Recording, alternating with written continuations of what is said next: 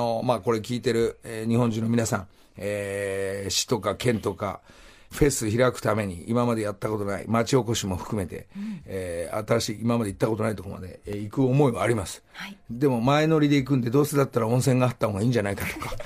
前、前の氷じゃないわな、えー前倒しで、ね、前の日入ります。それで居残りの2泊の、えーパッケージで、はいえータイアップ、えー募集しますんでね。温泉旅館でいいですね。このパターンが思いついたのがね、我々がやってたのは、このネルトンの時は、はい日本中タイアップが取れたから。街へ来てください。ここでネルトンやってフリータイムやってください。告白タイムの場所です、ここですっていうのが、ちゃんとあったように、もう今もあってもおかしくないわけだから。はいはいはい。それがあの決めるのが我々の多分偉い人たち同年代だから。はいはい。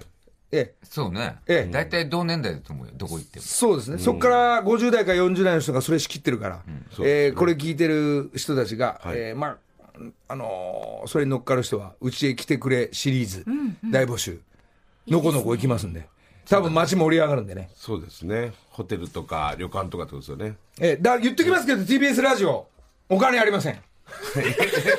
一切、一切出し出さないです。え人は4人か5人で動いてますから。実質動いてるのギャオですから。あのこれあのあと、そこからやって、いや、お願いしますって携帯だけ渡されて、ギャオが渡されながら、そ,、こから、えー携帯でラジオ放送を行ってますから、はいそうじゃない本体ごと持っていくっていうのがまあ TBS ラジオやりたがってますんで。そうですね、願わくば。